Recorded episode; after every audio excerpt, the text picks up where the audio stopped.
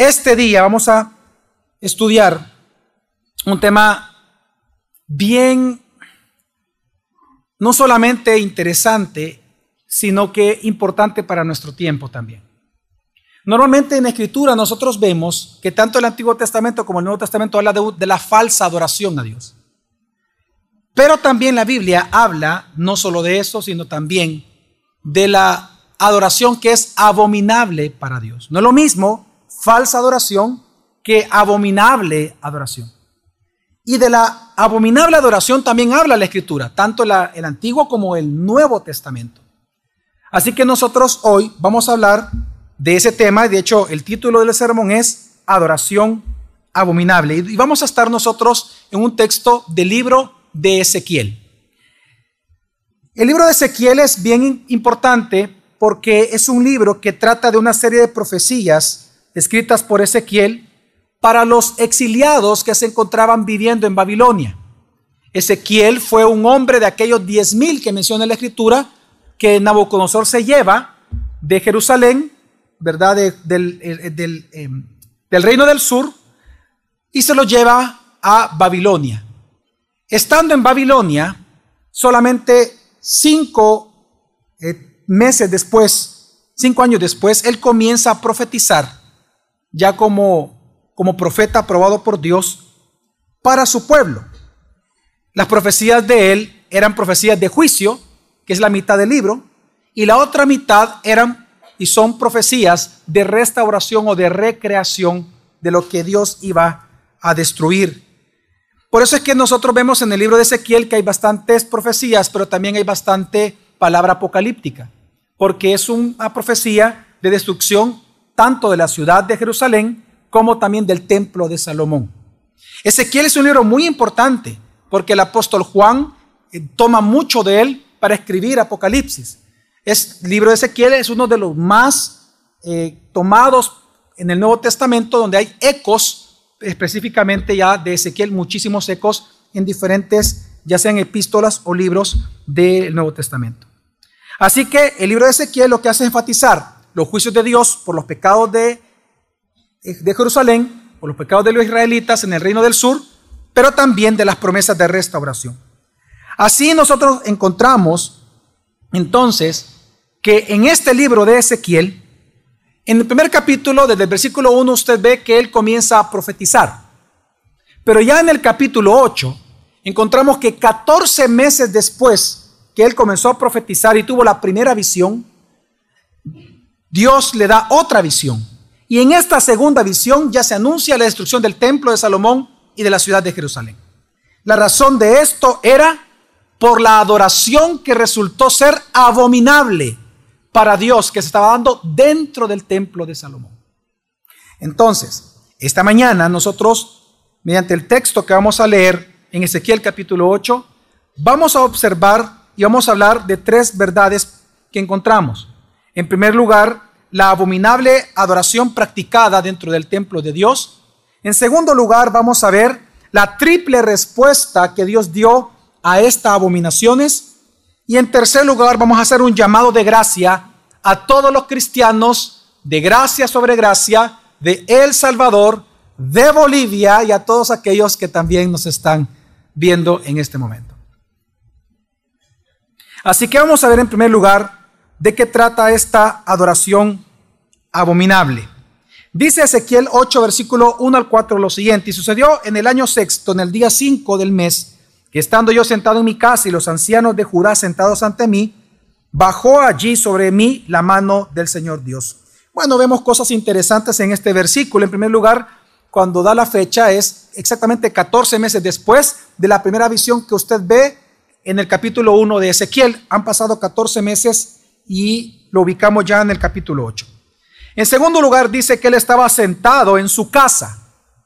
Aunque ellos estaban en el exilio, eh, ellos vivían dentro de Babilonia, tenían sus propias residencias y aunque ellos estaban dominados totalmente por los babilonios, no eran exentos de tener casa. Recordemos que ya Dios ya había hablado por el profeta Jeremías. Recuerde que Ezequiel es menor que Jeremías. Ezequiel conoció probablemente a Jeremías. Ezequiel era menor eh, eh, y él tuvo que haber escuchado y recordado las palabras que Jeremías habló al pueblo diciendo, vayan y construyan casas. ¿Se acuerdan que hace dos domingos predicamos de eso, hermanos? Que Dios los manda a ellos, ¿verdad? Y les dice, vayan, construyan casas, tengan hijos, tengan negocios, porque en lo que ustedes provocan bienestar en la ciudad, ustedes van a estar bien dentro de la ciudad de Babilonia. Entonces, que hay un ejemplo de eso. Pasaron los años de esta profecía de Jeremías y estaba entonces Ezequiel en su casa. Ahora, interesante que dice la escritura que los ancianos de Judá, los que también fueron llevados al exilio, los ancianos de Judá, los líderes de la ciudad, ellos estaban delante de él también sentados. Esto es importante porque ya vemos aquí entonces en el capítulo 8 de que Ezequiel ya era reconocido, era respetado como profeta de Dios por la primera visión que él tuvo. Los ancianos reconocieron que era palabra de Dios. Entonces ellos estaban aquí esperando, ellos fueron a preguntarle a Ezequiel y estaban esperando palabra de Dios. Pero algo hermoso que vemos en este versículo es que Ezequiel, como es bien de un profeta de Dios, él no daba palabra por palabra, sino que él estaba esperando que Dios le hablara. Si Dios le hablaba, él hablaba. Si Dios no le hablaba, él no hablaba. Entonces por eso estaban sentados esperando a que, si Dios quería hablar. ¿Qué hizo Dios? Le habló. Versículo 2. Entonces miré, y aquí una figura con aspecto de hombre. Desde sus lomos para abajo tenía la apariencia de fuego, y desde sus lomos para arriba la apariencia de un resplandor como el aspecto de un metal refulgente. Este personaje que está mencionando el capítulo 8 es el mismo que menciona en el capítulo 1, en el cual se nos da un poco más de detalle, y resulta que este personaje es el preludio del Mesías, pero ya visto como no solamente como un salvador, sino que también como un juez. Por eso habla de fuego, porque él viene a ejecutar juicios también. Entonces vemos aquí un preludio del Mesías como salvador y como juez. Sigamos leyendo, ¿qué pasó? Y extendió algo semejante a una mano y me tomó por un mechón de mi cabello y él y el espíritu me alzó entre la tierra y el cielo y me llevó a Jerusalén en visiones de Dios, a la entrada de la puerta que mira al norte del atrio interior, allí donde estaba la morada del ídolo de los celos que provoca los celos. Y he aquí, la gloria del Dios de Israel estaba allí, como la visión que yo había visto en la llanura. El mismo Ezequiel narra de que él fue llevado en espíritu hasta Jerusalén. Impresionante, porque él estaba en Babilonia. Entonces el espíritu en visiones lo lleva a Jerusalén, pero específicamente a un lugar de Jerusalén. ¿A dónde Dios lo lleva? Al templo. Al templo de Salomón. Vean todos para acá por un momento. El templo de Salomón, recordemos que era rectangular. Vean para acá. Al norte del templo, si aquí estamos si aquí adentro está el atrio interior, a un lado estaba el lugar santísimo. Arriba, la entrada del norte, abajo la entrada del sur, a su derecha la entrada del este, donde sale el sol, y acá no había entrada porque estaba el lugar santísimo de este lado y atrás había un edificio. Entonces, él es llevado a la entrada del norte. Eso es bien importante entenderlo. ¿Por qué? por lo que dice que estaba ahí. ¿Qué es lo que él encontró después de la entrada del norte? ¿Qué es lo que estaba ahí inmediatamente? Un ídolo, un ídolo, una imagen que dice que provocaba a qué? A celos a Dios. Ahora, nosotros encontramos aquí la primera de cuatro abominaciones que Dios va a narrar en el capítulo 8 de Ezequiel. Fueron cuatro abominaciones por las cuales Dios va a mandar la destrucción del templo y la destrucción de Jerusalén. Cuatro abominaciones. Lo que vamos a observar ahorita en el texto es que las abominaciones van de la menor a la mayor, de la que causa, no podemos decir, no sé si decir menos asco, pero de la que produce asco a Dios a la que produce mayor asquedad a Dios. De la abominable a la más abominable. Esta es la abominable. Dice así, sigamos leyendo versículos 5 al 6. Y él me dijo, hijo de hombre, levanta ahora tus ojos hacia el norte.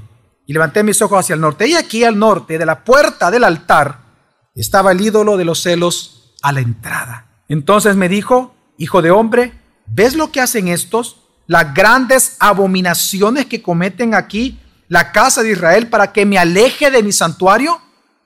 Pero aún verás mayores abominaciones. Claro, porque esta era la menor. Va a ir subiendo en nivel Dios. Ok.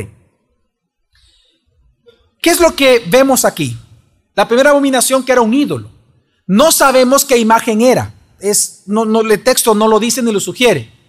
Podemos imaginarnos cuando Manasés, el peor rey, se recuerdan que tuvo Israel, que tuvo eh, el reino del sur, el reino de Judá.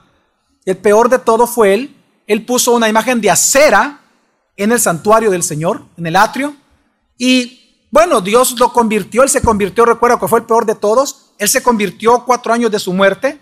Dios lo convierte y él quita la imagen, reconoce su pecado, pero la guardó. Es hasta que llega Josías con la gran reforma de adoración que él hizo, que él saca esto, estaba guardado y lo queman completamente esta imagen. Así que sabemos que no era esa imagen. No sabemos cuál es, pero sabemos que era imagen precisamente concordante con el pensamiento y la idolatría del antiguo oriente. Ahora bien, lo interesante es que es bien específico Ezequiel en decir que estaba delante de la puerta del norte. ¿Por qué este detalle es importante? Porque eso significa que necesariamente esa estatua solo una persona la pudo haber mandado a poner. El rey. Porque la entrada del norte era la entrada exclusiva del rey de Judá. Porque el palacio real estaba al norte del templo. Nadie del pueblo, jamás, impensable, nadie podía entrar en la puerta del norte. La puerta del norte la puerta real, el camino del rey. Por lo que está diciendo la escritura, y por eso es una abominación, significa que cuando el rey entraba, ¿a quién él adoraba? A la imagen, cuando estaba entrando al templo de quién? Del Dios verdadero. Pero ya no lo quería adorar a él, lo adoraba a quién? A la imagen. Ahora, esto es triste. Porque el rey, el rey de, Judá, el rey en general del todo el pueblo de Israel, se supone que era el pastor de Israel. Cuando usted lee en, en Zacarías, en Ezequiel, que habla de los malos pastores, se refiere a reyes. El pastor de Israel era el rey. La función del rey era cuidar al pueblo de Dios, pastorear al pueblo de Dios, dirigir al pueblo de Dios, exhortar al pueblo de Dios, que no se alejaran de Dios, que no se alejaran de la palabra. Era asegurarse de enseñar la palabra. Por eso Salomón mandó a poner escuelas de sabiduría, escribió proverbios, enseñó proverbios a los jóvenes. Era la función del rey, sentarse el coelet, el predicador, enseñar al pueblo.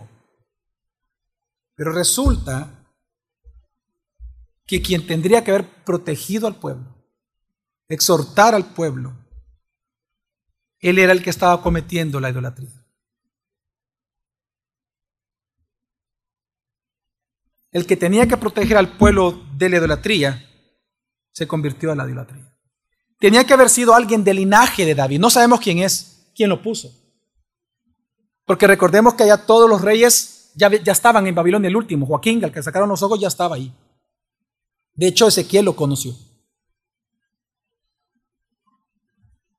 Pero sabemos que era alguien de la casa de David, el que estaba allá en el templo adorando a un Dios falso, dentro del templo de Dios, como una adoración supuestamente a él. Ahora, una pregunta, Dios es celoso, porque dice que era un ídolo de qué, que provocaba qué, a celos. Ahora, para entender esto, Debemos de recordar que los celos de Dios son celos justos. Hay celos que son injustos y que son inapropiados, que son incoherentes. ¿Cómo se puede comparar el celo de Dios en la tierra? ¿Hay un modelo? Sí. El celo entre una esposa y un esposo. Entre esposos, ellos hicieron un pacto delante de Dios. Un pacto de amarse, de cuidarse, de ser fiel hasta la muerte. Amén. ¿Qué pasa si uno de los dos peca en adulterio. ¿Es justo el celo de la otra persona? Sí. Es más que justo, es necesario. Porque es el celo lo que hace reclamar derechos. Porque hicieron un pacto. ¿Y dónde surgen los derechos? Del pacto. Dios es celoso porque Él es el Dios del pacto. Él hizo un pacto con su pueblo. Por lo tanto, si el pueblo cometía idolatría, Él era movido a qué? A celos por su pueblo por su novia. Entonces, esta es la primera abominación que menciona Ezequiel. Segunda abominación, sigamos leyendo. Versículo 7. Después me llevó a la entrada del atrio y cuando miré aquí había un agujero en el muro. Y me dijo, hijo de hombre, cava ahora en el muro. Cavé en el muro y aquí una entrada. Entonces me dijo, entra y ve las perversas abominaciones que ellos cometen aquí. Entré pues y miré y aquí había toda clase de reptiles y bestias y cosas abominables. Y todos los ídolos de la casa de Israel estaban grabados en el muro por todo alrededor. Y de pie frente a ellos estaban setenta hombres de los ancianos de la casa de Israel. Y Hazanías, hijo de Safán, de pie entre ellos, cada uno con su incensario en la mano. Y el aroma de la nube de incienso subía. Es decir, que estaban adorando supuestamente a Dios. Me dijo entonces, hijo de hombre, ¿has visto lo que hacen en la oscuridad los ancianos de la casa de Israel, cada uno en su cámara de imágenes grabadas? Porque ellos dicen, el Señor no nos ve, el Señor ha abandonado la tierra. Y me dijo, aún verás que cometen mayores abominaciones. Va a ir subiendo de nivel Dios. Ok. Impresionante que Dios le pide a, Ezequiel que cabe. Esa es una señal bien clara de que lo que él va a observar ahora, ellos lo estaban haciendo a lo que? A lo oculto. Al secreto del pueblo.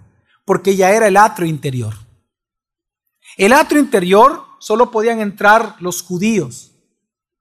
Y en este atrio, interesante que dice la escritura que ellos grabaron incluso en todas las paredes todos los ídolos que ellos adoraban. Corrupción en el templo de Dios. Perversión en el templo de Dios. Blasfemia en el templo de Dios. Abominación en el templo de Dios. Porque no solamente cuando usted ve los animales, no solamente usted ve animales que eran impuros, sino que habían animales puros. El problema era adoración a los animales. Ahora menciona que habían 70 qué? Ancianos. No voy a pensar en el Cenedrín, que eran 70, porque hasta este momento todavía no se había generado las sinagogas. Eso fue después del exilio cuando regresan. Ahí se generan las sinagogas que hasta el día de ahora existen en el mundo de parte de los judíos. Aquí, ¿qué, ¿quiénes eran los ancianos? Bueno, los ancianos se reconocen en el Antiguo Testamento como los líderes del pueblo de Israel. Oiga, ¿Los qué dije? Líderes del pueblo. Los líderes del pueblo, los que tenían que haber cuidado al pueblo, estaban en idolatría también dentro del templo. Y bueno, algo importante, si el Señor lo menciona, yo lo tengo que mencionar. Él menciona hay un hombre, Hazanías, hijo de quién? De Safán. ¿Quién fue Safán? Si usted recuerda, en, en el segundo libro de, de Reyes, capítulo 23, cuando habla de Josías, Safán fue el secretario de Josías. Safán fue un hombre muy piadoso. Decir Safán acá es como decir la familia más piadosa. Por eso Dios lo está mencionando, porque Él está haciendo un contraste. Le está enseñando a Ezequiel hasta dónde llegó la perversión. ¿Hasta dónde llegó la perversión? Bueno, que de la casa menos imaginada de la casa de Safán, un hombre piadoso del Señor, uno de sus hijos, Hazanías, estaba adorando en esta clase de abominaciones y de adoración falsa al Señor. Y no solamente eso, sino que lo hacían en la oscuridad, lo que sugiere que también en sus casas estos ancianos estaban adorando de manera abominable delante del Señor. Tercera abominación, Versículo 14 al 15. Entonces me llevó a la entrada de la puerta del Señor, que está al norte, y aquí había allí mujeres sentadas llorando a Tamuz. Y me dijo, ¿has visto, hijo de hombre? Aún verás mayores abominaciones que estas en plural, porque habían ya tres más. Ok. Uno lee esto y dice, había allí mujeres sentadas llorando a Tamuz. Y usted podría decir, bueno, ¿por qué es más abominable que la anterior. Tamuz, ese era el nombre babilonio que encontramos aquí en este texto del dios sumerio Dum, Dumisi. Este dios sumerio Dumisi, en la mitología sumeria, cuando él muere, él se va y se convierte en el dios del inframundo. Entonces de ahí surgió la idea en, en el Antiguo Oriente, porque este es uno de las más grandes deidades del Antiguo Oriente, de las más grandes celebraciones que había, ellos dijeron que había que celebrar dos tipos de cultos.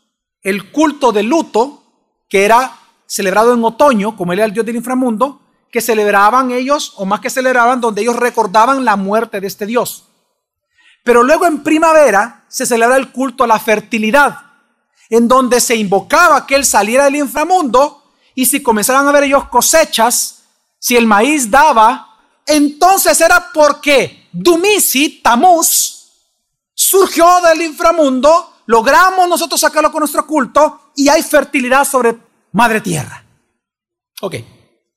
¿Cuál es el problema con eso? Dice usted. Ah, lo que significa el culto de la fertilidad. El culto de la fertilidad es que el hombre y la mujer, los esposos, para presentar su culto de fertilidad tenían que ir a donde los sacerdotes y las sacerdotisas. El hombre, el esposo, tenía que acostarse y tener relaciones y orgías con las sacerdotisas. Y la esposa tenía que tener relaciones sexuales y orgías con los sacerdotes de Tamos. Y lo que Dios encontró en el templo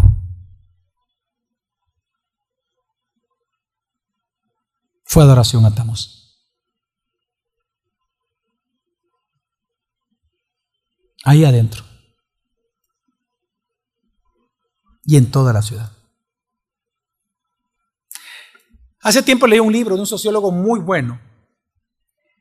Y él decía, sociólogo cristiano, y él decía, cuando uno revisa la historia de la humanidad y uno ve en los grandes imperios que cuando la mujer, no el hombre, cuando la mujer se corrompe a tal manera que ya sexualmente es libertina, esos imperios cayeron y al día de hoy desaparecieron. Porque parte de la bendición que Dios dio a la mujer es el cuidar a los hijos. Es el freno de la casa. Pero ¿qué pasa en una sociedad cuando son las mujeres las que son promiscuas sexualmente? ya no hay moral. Ya no se protegió la moral. No estoy eximiendo al hombre, no, no, estoy hablando sociológicamente, no estoy eximiendo al hombre. Estoy hablando pura historia. Entonces, lo que está pasando acá, por eso Dios pone las mujeres. Claro que los hombres están involucrados en este culto, claro, pero Dios resalta a las mujeres. Bueno, esto, esta adoración a Tamuz fue tan importante en Antiguo Oriente que hasta el día de hoy, ¿cómo se llama el cuarto mes del calendario judío? Tamuz, el mismo nombre, el mismo Dios de la fertilidad. Porque fue impresionante para ellos. Lo practicaron muchísimo. Y Dios le llama la cuarta abominación, la tercera abominación. Ahora usted puede decir, uff, pastor, menos mal que yo no adoro a Tamuz, fíjese. Ok, puede ser, ok. Yo le entiendo y le creo, porque en nuestra cultura no existe Tamuz. Pero, pero, pero, muy probablemente, usted adora o podría estar adorando la cultura sexy o sensual de los salvadoreños. Tal vez no adora Tamuz, pero a usted le encanta el sexo. Y le encanta la cultura sensual que envuelve eso. La forma de hablar, la forma de caminar, las intenciones, las bromas de doble sentido en el trabajo. ¿Acaso no celebramos muchas veces la cultura salvadoreña de esa manera? ¿Acaso no somos sensuales los salvadoreños en nuestra carne? ¿Acaso no hay lujuria en El Salvador como cultura? Claro, usted puede decir, Menos mal que yo no adoro a Tamuz. Sí, pero probablemente usted participa de la pornografía en oculto. O probablemente, como está de moda hoy acá en Centroamérica, que las mujeres se pasan fotografías de hombres semidesnudos o desnudos. O tal vez usted disfruta con su esposa porque usted considera que ustedes, que ustedes dos ya son maduros, ya son adultos y por lo tanto hoy pueden ver algunas series de televisión o algunas películas observadas dentro de ellos observando, por ejemplo, eh, desnudos artísticos. Y así como se le llama ahora, ¿no? Desnudos artísticos. ¿Cuál artístico usted? Desnudo es desnudo, eso es fornicación y adulterio. Ahora, yo no estoy hablando de legalismo, no estoy hablando de que usted va a tener que la televisión del diablo, que no vaya al cine. No, no, no estoy hablando de eso. Estoy hablando que si eso sale y si usted adora a Dios, usted lo que hace es cerrar los ojos. O dejar de ver eso. O cerrar los ojos. Y o cambiar de canal. Pero usted piense, tal vez usted no adora a Tamuz, pero ¿a usted le encanta el sexo? Le encanta verlo. Me encanta ver esas escenas artísticas. Ahora, esta fue la tercera abominación. ¿Cuál fue la peor de todas para Dios? Sigamos leyendo. Versículo 16. Entonces me llevó al atrio interior de la casa del Señor. Y he aquí a la entrada del templo del Señor, entre el pórtico y el altar. Ya estaban adentro, ¿verdad? Había unos 25 hombres de espaldas al templo del Señor y de cara al oriente, se postraban hacia el sol. En otras palabras, estas 25 personas, hermanos, eran sacerdotes y levitas, porque en el atrio solo entraban hombres. Y eran sacerdotes o levitas, nadie más. Estos eran 25 sacerdotes y levitas, es decir, que eran los meros meros del pueblo. Eran los verdaderos líderes políticos y líderes religiosos de, este pueblo hebreo. Y estos 25 hombres, 25 sacerdotes, 25 levitas, ¿a quién estaban adorando? Al sol. Ahora la pregunta es, ¿por qué? ¿Por qué ellos estaban adorando al sol? Y ahí mismo el texto nos da la respuesta. Porque ellos estaban dándole la espalda a Dios. Ellos, ¿a quién estaban dando la espalda? Dice. Al templo donde estaba morando la presencia de Dios, al punto de encuentro entre Dios y los hombres. ¿Y qué pasó? ¿Qué dijo Dios? Versículo 17. Y él me dijo, ¿has visto, hijo de hombre? ¿Le parece poco a la casa de Judá cometer las abominaciones que aquí han cometido, que han llenado la tierra de violencia y me han provocado repetidas veces? Porque aquí se llevan el ramo a la nariz. La adoración, hermanos y hermanas, la adoración abominable a Dios comienza dándole la espalda a Dios y a su palabra. Es lo que está sugiriendo el texto. Es lo que Dios quiso que Ezequiel entendiera. La cuarta abominación, la peor de todas, es porque ellos le daban la espalda a Dios.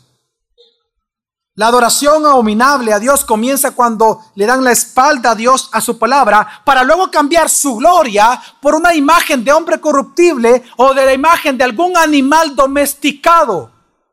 Porque a final de cuentas lo que tú quieres es domesticar a Dios en tu carne.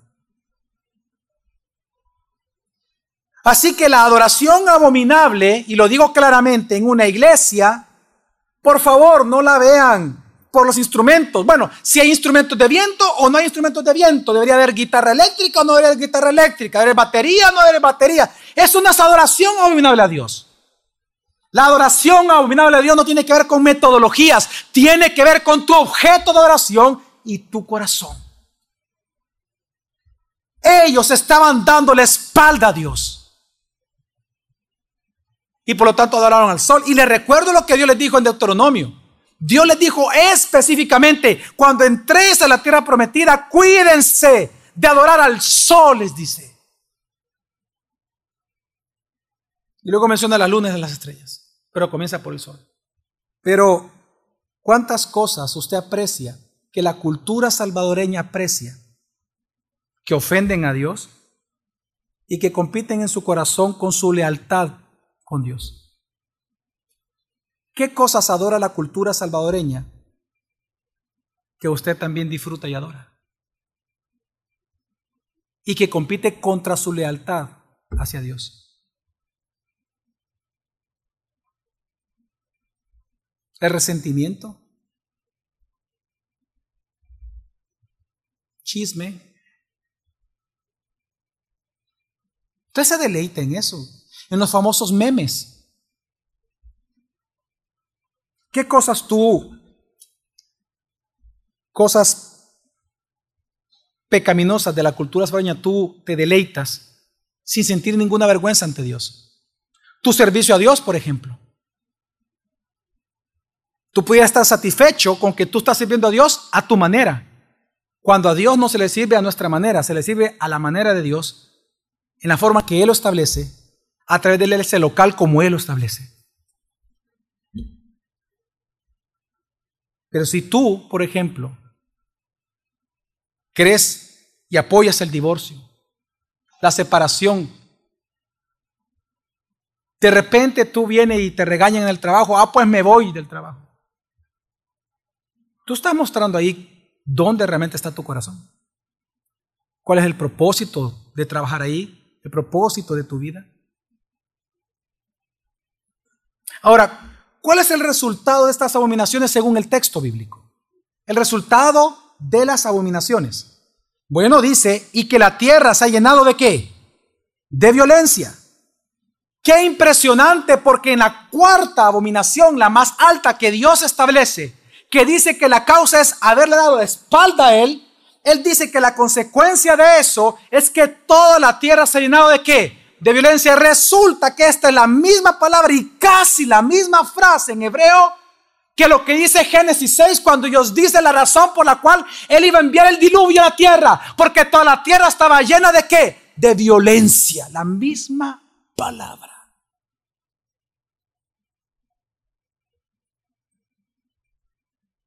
Por eso Dios la pone como la cuarta abominación.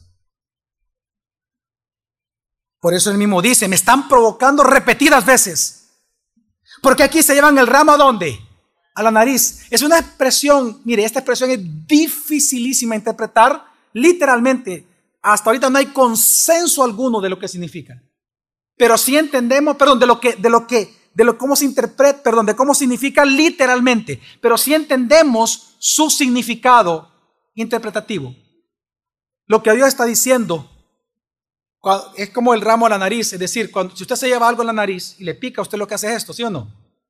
Se para. O cuando hay un mal olor, usted lo que hace es levantar la cabeza. Ok, él está hablando de los engreídos, que no solamente ellos adoraban abominablemente, sino que ellos decían, ¿qué? Venían los profetas y ellos, ¿qué? ¿Qué Dios? Tú a mí no me vas a decir nada. Entonces, quiero, quiero que veamos esto. En este texto, cuando Dios habla que toda la tierra se llenó de violencia, uy, vemos aquí algo impresionante, una enseñanza muy especial aquí en ese texto. Lo que nosotros vemos aquí es que no hay moral correcta en una sociedad o en tu vida si no adoras al Dios correcto. La moral está ligada al Dios que tú adoras. Tu moral personal tu ética personal, tu moral familiar, va a ser un reflejo del Dios que tú adoras. Tú quieres conocer el Dios que adoran los salvadoreños. Mira su cultura. Al mirar la cultura, tú vas a ver al Dios que adoramos realmente los salvadoreños. Nos jactamos la boca de decir que somos el 50% de los salvadoreños, somos evangélicos. Mira la cultura. Dime a quién adoran los salvadoreños. De hecho, la palabra cultura en latín viene de culto. La cultura es la expresión del culto de fe de un pueblo. Tú quieres conocer la fe de un pueblo, pues mira su cultura. Tú vas a un país y quieres conocer la fe del pueblo, mete a un mercado, ve a un mercado y observa cómo es la gente. observa cómo es, cómo hablan, observa sus, sus tradiciones y vas a entender la fe de ellos. ¿Cuál es el Dios que ellos adoran? Y aquí lo que Dios está enseñando es, impresionante. Lo que Dios está enseñando, que así como es el Dios que tú adoras, así va a ser tu moral, tu ética y tu compromiso para cada día de tu vida. Por lo tanto, una manera de observar la idolatría de una cultura, la idolatría de una familia, de tu familia, si hay idolatría, es observando el nivel de violencia física, moral o espiritual que pueda haber dentro de ella. ¿Tú quieres saber si tu familia hay idolatría? Observa si hay violencia. ¿Tú quieres saber si hay idolatría en El Salvador? observemos el nivel de violencia. 2016, The New York Times hizo un estudio a nivel mundial y a nivel estadístico y clasificaron a San Salvador como la ciudad más violenta del mundo.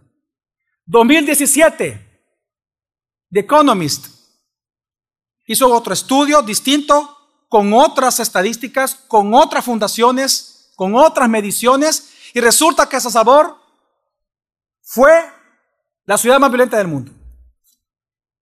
No sé si para el 2018 nosotros hoy somos la ciudad más violenta del mundo, no lo sé. Pero si nosotros siguiésemos la lógica y en el contexto de que estamos hablando, eso significaría, y no sería loco decirlo, pero no lo puedo asegurar, que pudiera ser que San Salvador sería que la ciudad que más idólatra del mundo.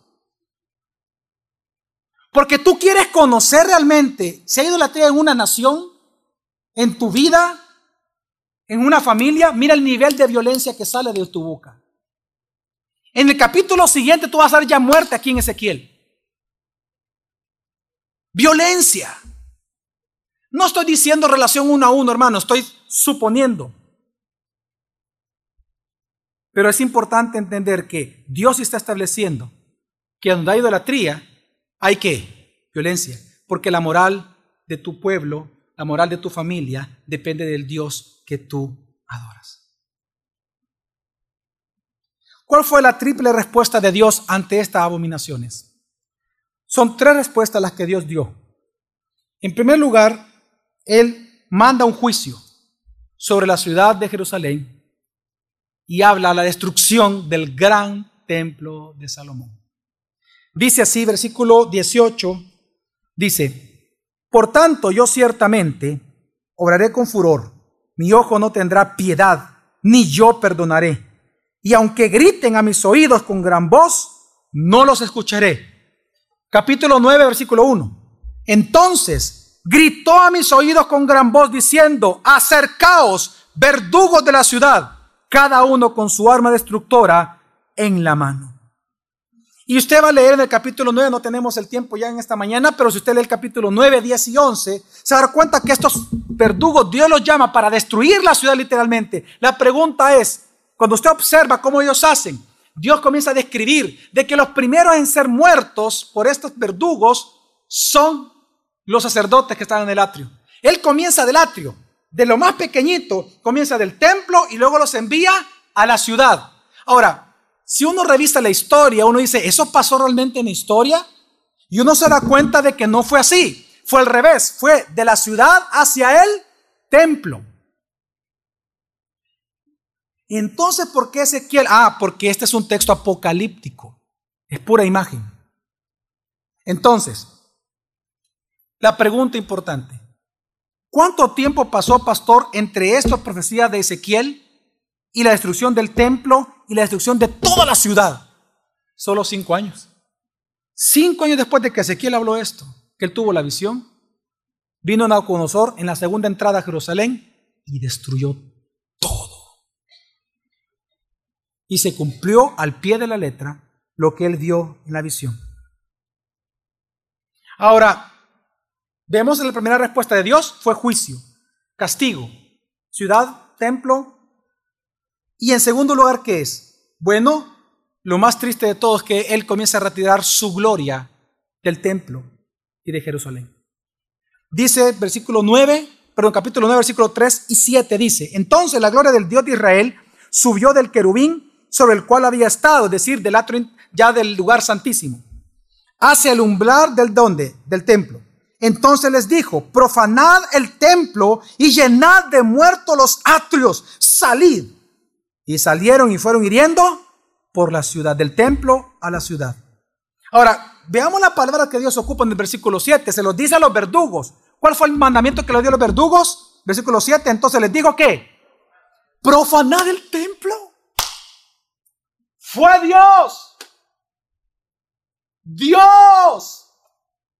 Dios fue el que le dijo a ellos, vayan y profanen este templo, porque ya no es mi templo. Yo voy a retirar mi gloria de este lugar. Lo interesante es que cuando usted va por el capítulo 11, la gloria de Dios que posa sobre un trono que bajó del cielo en un carro de guerra, de fuego, cuatro querubines, cuatro ruedas, donde se movía la gloria de Dios, ahí se movían los querubines. Y resulta que esta gloria va primero aquí al, dice la escritura, al, al umbral del templo, pero luego se va alejando cada vez más del templo hasta que sale del templo. ¿Y sabe dónde reposa? Dice la escritura en el capítulo 11, en el monte del este. ¿Sabe cuál monte es ese? El monte de los olivos. Y ahí Dios está apuntando hacia dónde iba su presencia y a dónde tiene el ser humano que dirigirse. Tres respuestas hubieron de Dios ante estas abominaciones. Dos juicios llevamos, ¿sí o no? Pero lo tercero es algo impresionante, porque la tercera respuesta de Dios ya no es juicio, sino una promesa de gracia y de protección y restauración de unos cuantos. Y entonces que es cuando leemos ya en el versículo 4 que Dios, a la par de los juicios, promete lo siguiente. Dice, y el Señor le dijo, manda llamar a un ser especial que está vestido de lino, le dice, pasa por en medio de la ciudad, por medio de Jerusalén, y pon una señal en la frente de los hombres que gimen y se lamentan por todas las abominaciones que se cometen en medio de ella. Matad a viejos, jóvenes, doncellas, niños y mujeres hasta el exterminio, pero no toquéis a ninguno sobre quien esté que la señal. ¿Quiénes son estos sobre la cual Dios puso un sello, puso una marca para que este verdugo de muerte no los matara? Pues son aquellos que no solo no participaron de las abominaciones del templo, es decir, se guardaron fidelidad a Dios, sino que ellos clamaron, abrieron su boca en contra de esas abominaciones. Y eso es hermoso lo que encontramos aquí. Porque para ellos las abominaciones no eran tanto el problema, era un problema mayor para ellos, más que las abominaciones, quedarse callados teniendo la verdad de Dios, quedarse callados ante las abominaciones de su propia ciudad. Porque ellos clamaron a Dios, no entraron en silencio. Ellos hablaron en contra de la subvención de Dios, clamando a Dios. La marca es impresionante acá, porque las marcas en el Antiguo Testamento tienen una simbología bien importante. Las marcas, los sellos, las señales, eran, eran símbolos de que eso que quedaba sellado le pertenecía a Dios. Cuando Dios los manda a marcar lo que está diciendo, ustedes son míos, este era el remanente de ellos.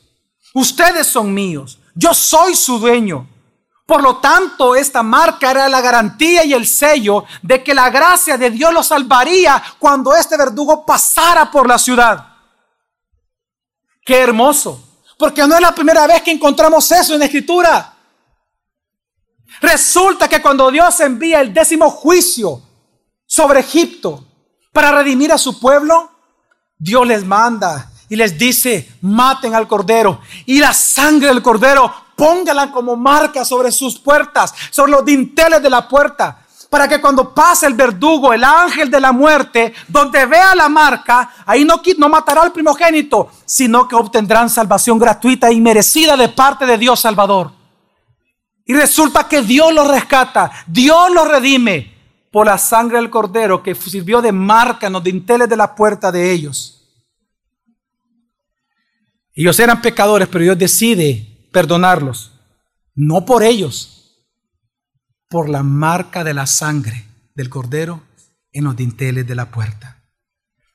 Eso mismo que vemos en Éxodo, que hoy lo vemos en Ezequiel, hermanos, eso también es un señalamiento grande a la más grande redención que Dios iba a efectuar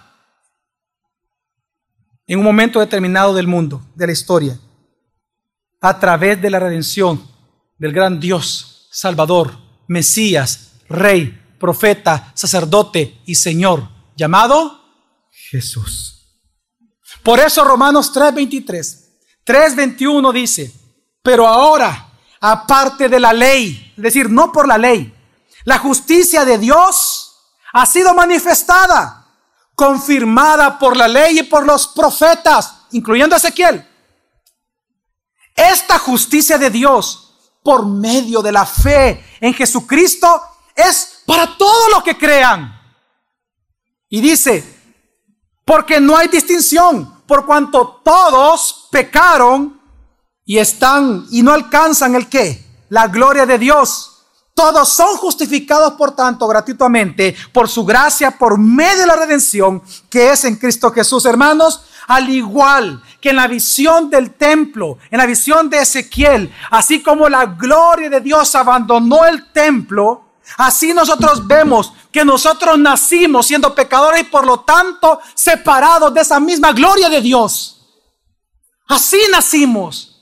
La gloria estaba separada de nosotros. Mas sin embargo, Dios, por su gracia y por su misericordia inmerecidamente, por medio de Jesucristo, a través de la fe en Él, que nos dio como don, Él nos ha rescatado y ahora somos llamados hijos de Dios. Y así, también como una marca en Éxodo, a través de la sangre del Cordero que los libró de la muerte y fue señal de salvación y de esperanza futura, así como también una marca sobre las personas que estaban en la visión de Ezequiel en esa ciudad todavía. Nosotros encontramos que todos aquellos que hemos creído en la sangre de Jesucristo, que hemos creído en Jesús, dice Apocalipsis 14, que ha sido puesto una marca en nuestra frente, que es el nombre de Dios y el nombre de su Hijo Jesucristo como sello y garantía de que nosotros inmerecidamente somos hijos de Dios y que después de nuestra muerte y su segunda venida pasaremos eternamente en cielo nuevo y tierra nueva con nuestro Señor Jesucristo. Qué hermoso lo que Dios anuncia en Ezequiel.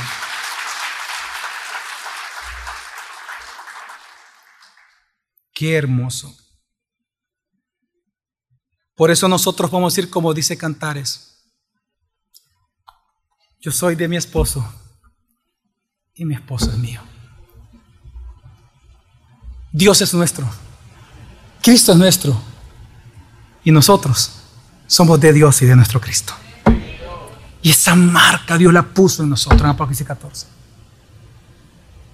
Pero tú pecador que te encuentras acá esta mañana, tú oh pecador que estás aquí, que has rechazado a Dios por muchos años, que te burlas del Evangelio de Jesucristo, Entiende esto. Así como en Apocalipsis 14 dice que sobre los hijos de Dios, los que han creído y han sido lavados por la sangre del Cordero, Dios ha puesto una marca en sus frentes. El capítulo anterior, capítulo 13 de Apocalipsis, dice que los que adoran a la bestia, los hijos de Dios, también les ha puesto una marca sobre su frente. ¿Qué significa eso? O que tú estás marcado por Dios o está marcado por Satanás. Y eso significa que si tú sigues rechazando a Jesús, sí, la marca de la bestia te va a salvar de la ira de la bestia en este mundo, pero te vas a tener que enfrentar a la ira del Cordero de Dios por toda la eternidad. Pero si tienes la marca del Cordero en tu frente, te vas a evitar la ira del Cordero eterna, pero vas a tener que aguantar la ira de la bestia temporalmente en esta tierra. Por lo tanto, te pregunto a ti, pecador, ¿Qué marca está en tu cabeza hoy? ¿La de la bestia o la del cordero? Porque eso determina a dónde vas a pasar eternamente si mueres hoy, este día, en esa condición. ¿Sabes? Lo que Ezequiel enseña es que tú no puedes ganarte la salvación, ni la puedes intentar. Pero Jesucristo, por lo que vimos en Romanos, murió en la cruz. Y por eso tú tienes la oportunidad de ser salvado por Él si en arrepentimiento tú crees que Él es Dios Salvador y le pides perdón por tus pecados.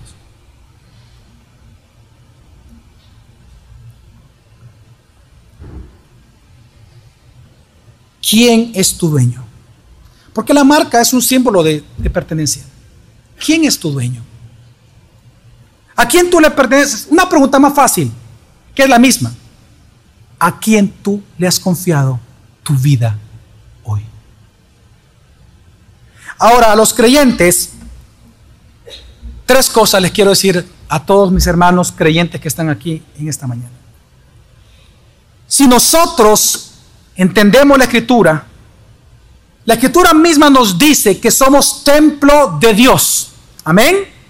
Los creyentes somos templo del Espíritu Santo, somos templo de Dios. Amén. Eso significa que tenemos que hacernos una pregunta a la luz de Ezequiel.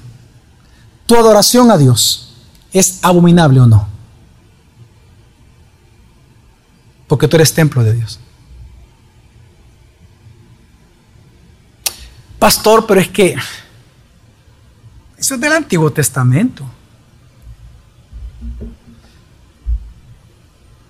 Entonces no has leído, hermano. Porque resulta que según de Corintios 11, el apóstol Pablo dice, porque os celo con celo de quién? De Dios. Otra vez la palabra celo, así comienza. Os, porque os he desposado con un solo esposo, con Cristo, para presentaros como una virgen pura a Cristo.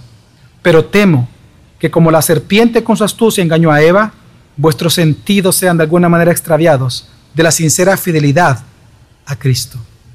Porque si viene alguno predicando a otro Jesús, que el que o hemos predicado distinto al que hemos predicado, o si recibís otro espíritu que el que habéis recibido, u otro evangelio que habéis aceptado, bien lo que lo toleráis. Exactamente la queja de Dios que se le enseñó a Ezequiel en aquel entonces con su templo, que toleraban todo lo demás. Si tú eres templo, yo te pido que reflexiones, examínate, hermano, examínate. ¿Cómo es tu oración? ¿Dónde te estás congregando? ¿Cómo es la vida de los líderes de tu iglesia? ¿Qué es lo que ellos te enseñan? Escucha sus sermones. ¿Acaso ellos te enseñan a adorar un pacto de dinero para que Dios te dé más? ¿Acaso ellos te enseñan a confiar en ese pacto monetario para que Dios te dé más dinero? ¿Acaso Dios te enseña a que tú confíes en tu propia palabra a través de decir yo decreto ser tal cosa, yo declaro, yo confieso? Huye, huye de ese lugar. Abominable adoración es esa. Observa la vida de los líderes que están en ese lugar. Segundo consejo, algo que vemos en Ezequiel es que cuando dice Dios que puso una marca, no es que él, los iba a proteger de la muerte. Sí de esa ocasión, pero es muy común que los hijos de Dios sufran en este mundo. Por lo tanto, hermano, quiero que veamos algo en ese, a partir de Ezequiel. Habrá tiempos en cuando usted esté sufriendo, que usted va a pensar, de verdad va a pensar y va hasta, lo, hasta va a percibir que Dios no está con usted. Que Dios se fue de alguna manera. Pues si algo nos enseña Ezequiel, es que esa posibilidad existe porque aún los levitas y sacerdotes en el templo, eso es lo que ellos pensaban, que Dios se había ido. Pero si recordamos los primeros versículos que leímos de 1 al 4, dice la escritura que Ezequiel vio que a pesar de estas dominaciones, todavía la presencia de Dios estaba en ese lugar. ¿Qué significa? No solamente es una buena noticia y mala noticia. Mala noticia para ellos porque iban a recibir juicio. Pero la buena noticia es que Dios estaba ahí soportando estas dominaciones hasta lo último por amor a su remanente al cual Él iba a rescatar. ¿Qué significa, hermanos? Que tú nunca estás solo y nunca has estado solo. Cuando tú sientas, cuando tú pienses que Dios no está contigo, hermano, Dios está allí. Jesús prometió estar con nosotros hasta el fin del mundo. Él dijo, claro que en el mundo tendréis aflicción, pero confiad. Yo he vencido al mundo. Él está contigo, hermano y hermana. Él está contigo. Los sufrimientos solo son un instrumento de gracia para nuestra plenitud y madurez como hijos de Dios. Hasta Jesús, dice la Escritura, por lo que apareció, aprendió la obediencia. Ya expliqué eso hace poco, un sermón atrás. Por lo tanto, cuando estés sufriendo, persevera en la correcta adoración, porque hermano y hermana, Dios sí está contigo. Dios está allí en tu sufrimiento. Y en tercer lugar, nosotros observamos que tanto los marcados en la ciudad que vio Ezequiel, como los marcados en Apocalipsis, ellos clamaron contra la abominación que ellos vieron en sus ciudades. ¿Qué significa eso? Hermanos, testifiquemos hoy. Y solo le pido que me preste atención a esto último que le voy a mencionar. Si nosotros hemos sido calificados estadísticamente por dos años seguidos como la ciudad más violenta del mundo, no el país, la ciudad más violenta del mundo, San Salvador. Eso significa que las iglesias sanas en San Salvador, contextualmente, son importantes en este mundo. ¿Tú has escuchado la historia de los grandes héroes y mártires? ¿Tú has escuchado estas historias de aquellos grandes hombres que fueron a la India? Uno dice, wow, Señor, wow, ¿cómo lo usaste? Úsame a mí. Hey, hermano, si tú estás como cristiano en la ciudad más violenta del mundo, ¿entiendes tú el privilegio de predicarle a los más violentos del mundo? ¿Sabe qué significa? Que cuando, si Dios te da la oportunidad de llegar anciano, tú le puedes decir a tus hijos, a tus nietos, yo tuve el privilegio de ser un cristiano que predicó el Evangelio a la ciudad más violenta del mundo. Como Dios nos usó a los creyentes en esta nación. Ponlo en perspectiva, hermano. No por algo que esas estadísticas salen.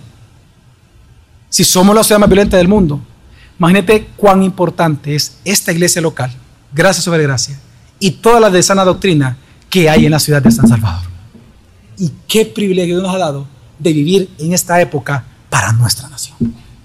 Por favor, entonces sal, ve a la calle, ve a tus oficinas, ve a tu trabajo, ve a tu colonia y predica el Evangelio. Predica. No te quedes callado. Ellos no se quedaron callados. Clama a Dios. Pero habla en contra de las abominaciones. Ve y predica el Evangelio.